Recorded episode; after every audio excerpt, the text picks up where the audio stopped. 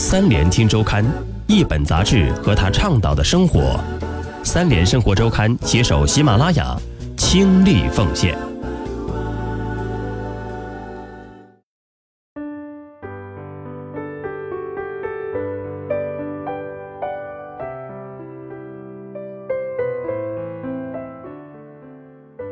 各位好，欢迎收听由三联生活周刊与喜马拉雅联合出品的《三联听周刊》，我是主播小叶，欢迎你在今天收听《三联听周刊》之文化专栏。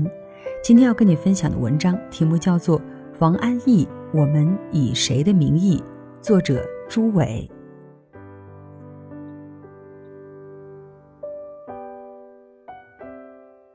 《流水三十章》是王安忆的第三部长篇小说，一九八六年十月起动笔，写了半年，发表在一九八八年第二期《上海小说界》上。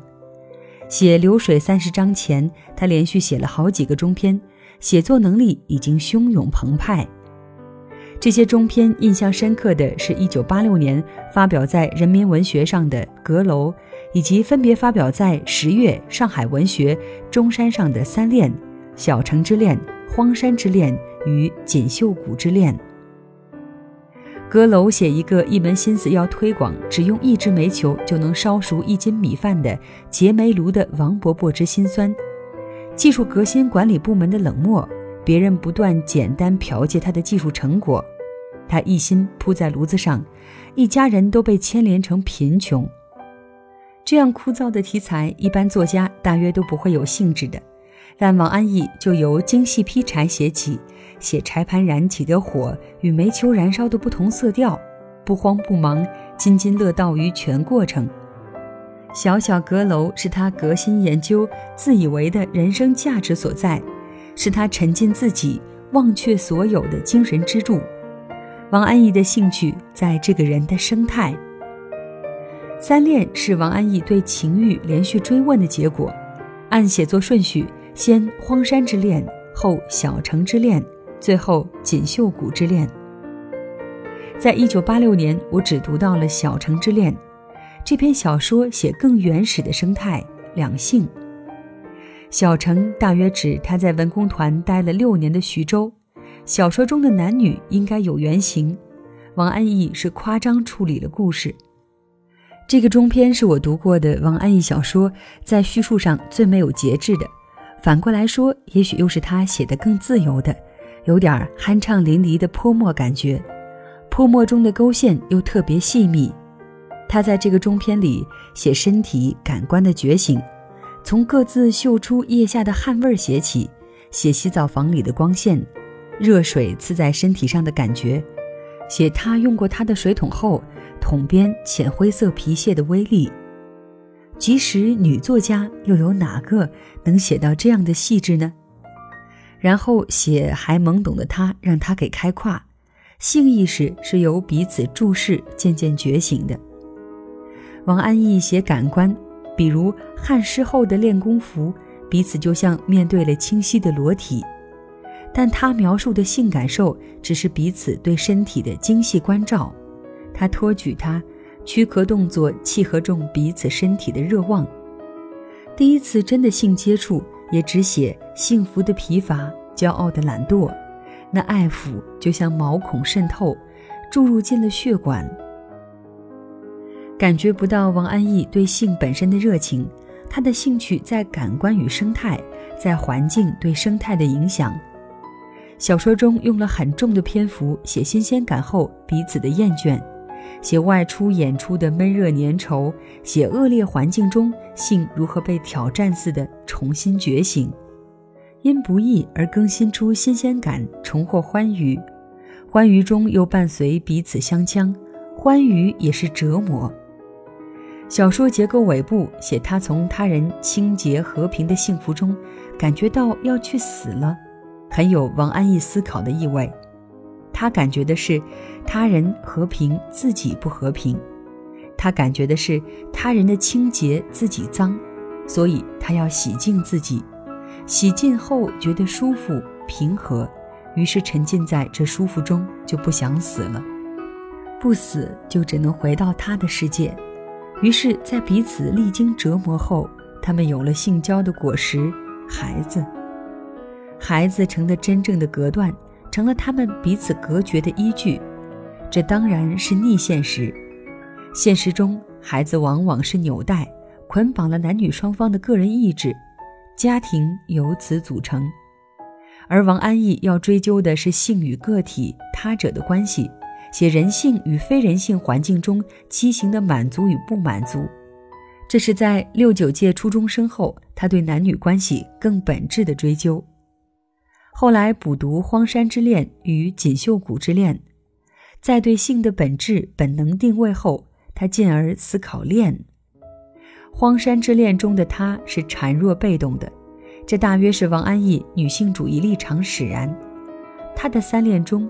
女性都占主动地位，这个他面对两个截然不同的女人，一个被他大提琴中的哀伤打动，立志要给他慰藉，在他付出与他的依赖中获得了骄傲的爱情；他则在他赋予的感动享受中组成了家庭。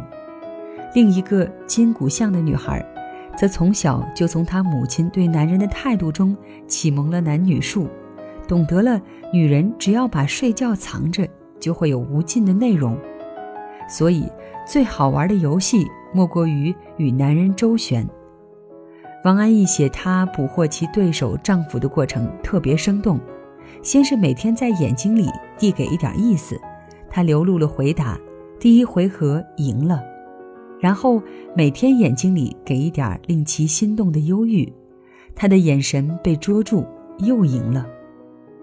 最后，他骑自行车碰着了他，偶然事件，他们先骂后扭，最后抱在了一起。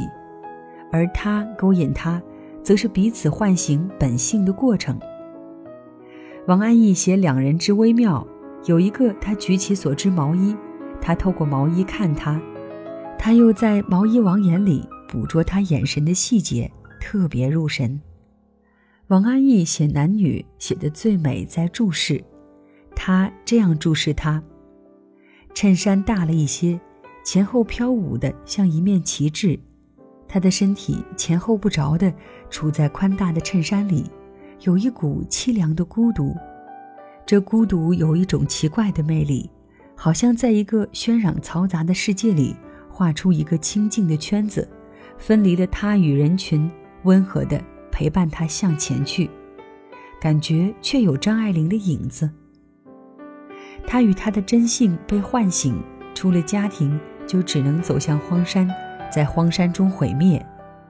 他的真性被唤醒时，那个母性他的态度只能是似乎什么都不知道，只是缄默着等他，以温暖的气息鼓励他扪心自问。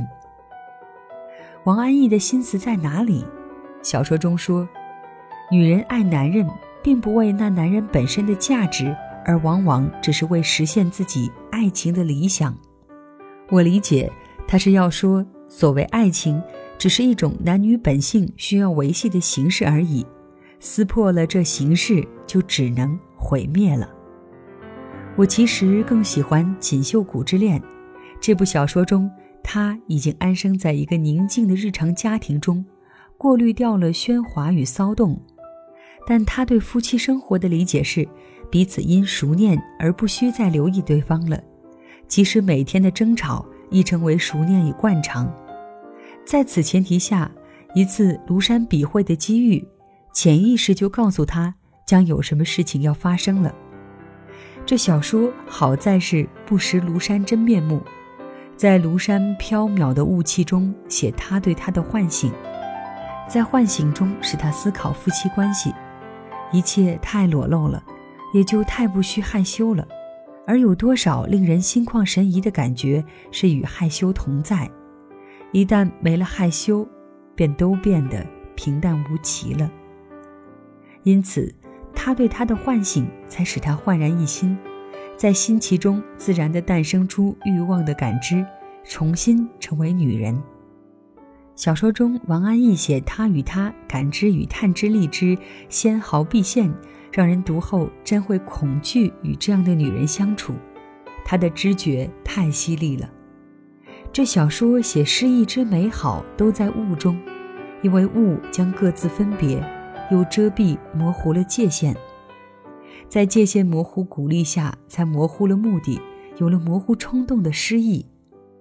而在一个清晰世界里，人人都要尽自己清晰的责任，就没有梦境了。所以，那山上时日雾中的缥缈，毕竟只是日常生活中的一个滋养，它生命不断需要的一次更新。因为家毕竟是安全的宿地，但他对家的认识是如一片种老的熟地，如路边对峙了百年的老屋。他们过于性急的探究，早已将对方拆得瓦无全瓦，砖无整砖。那是王安忆三十多岁年龄的认知。